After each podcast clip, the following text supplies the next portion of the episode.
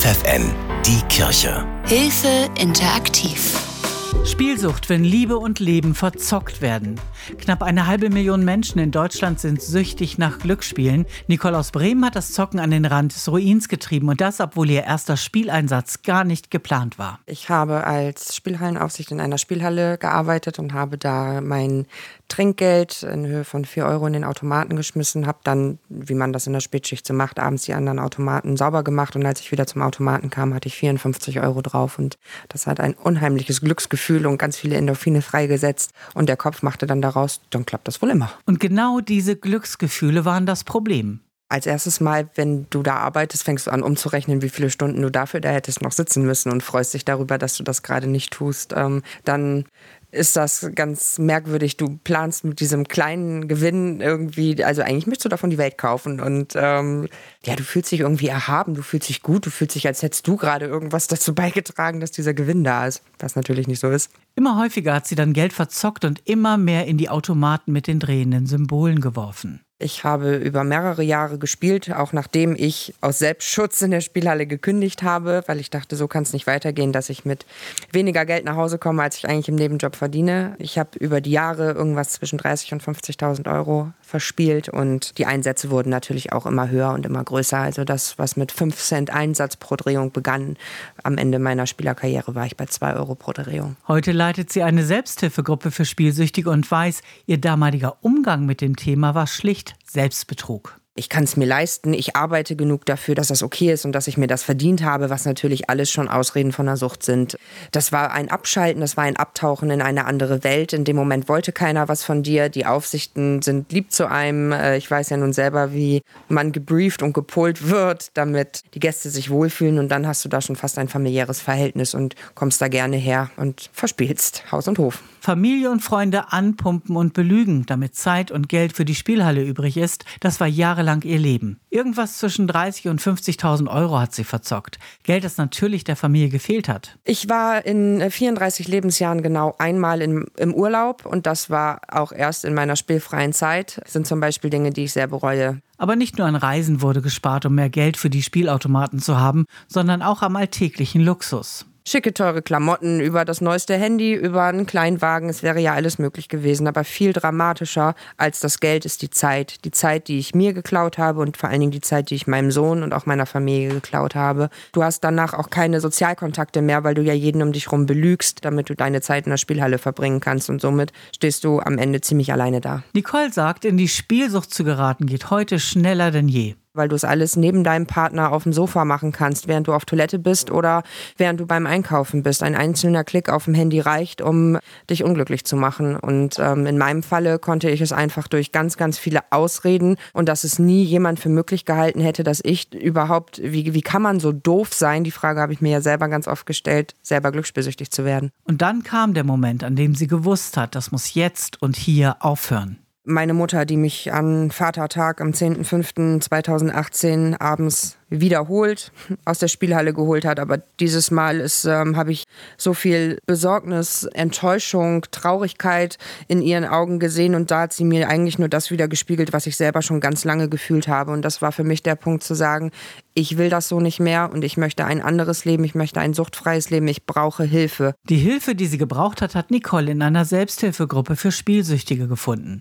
Sie sagt, wer einmal süchtig war, bleibt süchtig. Ich kann nie wieder in eine Spielhalle gehen und äh, einen Kleinstbetrag oder so in den Automaten werfen. Ich zum Beispiel kann noch nicht mal am Zigarettenautomaten Zigaretten holen, weil das den gleichen Effekt hat. Kleingeld rein, Suchtmittel unten raus. Kein Geld, kein soziales Umfeld mehr und ihr eigener Sohn vertraut ihr nicht mehr. Das ist das Ergebnis ihrer jahrelangen Spielsucht. Sie hat ihren kleinen Sohn abends oft allein gelassen, um in Spielhallen an den Automaten zu zocken, blieb dort auch noch sitzen, nachdem er sie ängstlich angerufen hat. Mama, wo bist du? Mama, ich habe Angst. Mama, wann kommst du nach Hause? Weil er ist jetzt fast 15. Ich bin vier Jahre spielfrei und habe vier Jahre gezockt. Das heißt, von seinem siebten bis seinem elften Lebensjahr hat er viele, viele Abende und Nächte alleine zu Hause verbracht. Die verlorene Zeit, das verlorene Vertrauen, all das gehört zu den Dingen, die Nicole heute bitter bereut. Auf ihrem Weg weg von der Sucht hat sie Unterstützung in einer Selbsthilfegruppe gefunden. Heute leitet sie selbst eine.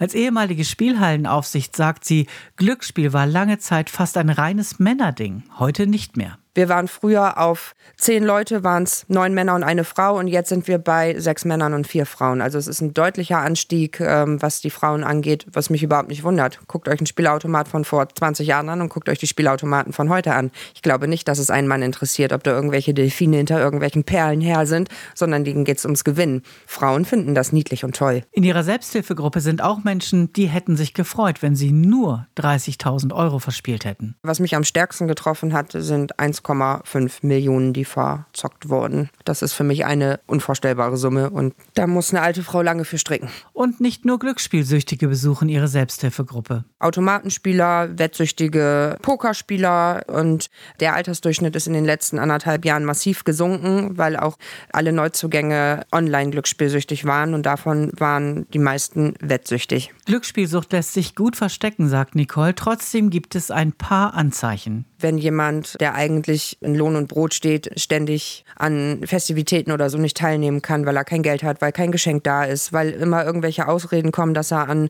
sozialen Anlässen nicht mehr dabei sein möchte, dass gelogen wird in so Kleinigkeiten, wo man denkt, hm, das hat er aber letztes Mal noch anders erzählt, weil wir als Glücksspielsüchtige ganz oft die Problematik haben, dass wir nicht mehr wissen, wem wir was erzählt haben. Im Internet gibt es Selbsttests, mit denen geprüft werden kann, ob das Zocken noch im normalen Rahmen stattfindet oder schon in die Sucht abdriftet. Infos darüber auch für Angehörige von Glücksspielsüchtigen gibt es unter anderem auf der Seite deinesuchtexperten.de.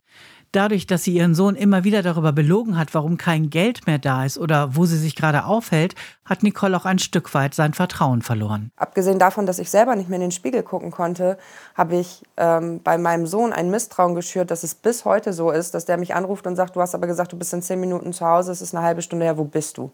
Ich muss also bis heute vor einem 15-Jährigen Rechenschaft ablegen, obwohl es eigentlich andersrum sein müsste. Auch Nicoles Mutter hat in den Jahren, in denen ihre Tochter spielsüchtig war, gelitten. Noch heute gilt für sie, Vertrauen ist gut, Kontrolle ist besser. Sie hat eine App auf dem Handy, wo sie gucken kann, wo ich bin. Und wenn mein Handy aus ist, dann ist diese Angst, diese Panik in ihren Augen, wie oft sie hier bei mir zu Hause gestanden hat, weil sie einfach gucken wollte, ob ich da bin, weil sie solche Angst hatte, dass ich wieder spiele. Das sind Spuren, die gehen nie, nie wieder weg solche Sorge in den Augen der Mutter zu sehen, es bricht einem das Herz jedes Mal. Umso wichtiger ist es, Nicole, dass auch politisch Zeichen gesetzt werden gegen die Spielsucht. Das fängt schon in der Werbung an. Klare Aufforderungen und Anreiz zum Spielen sollen endlich verschwinden. Ein Wettsüchtiger kann, wenn er sich dafür entscheidet, Abstinenz zu sein, kaum noch ein Fußballspiel angucken, ohne in jeder Sekunde getriggert zu werden. Das sind Dinge, die den ganzen Politikern überhaupt nicht bewusst sind und wo dringend etwas gegen getan werden muss. Es darf doch auch keine Zigarettenwerbung mehr stattfinden. Such mal auf einem Spielautomaten den Warnhinweis, da brauchst du eine Lupe für. Es gibt ihn.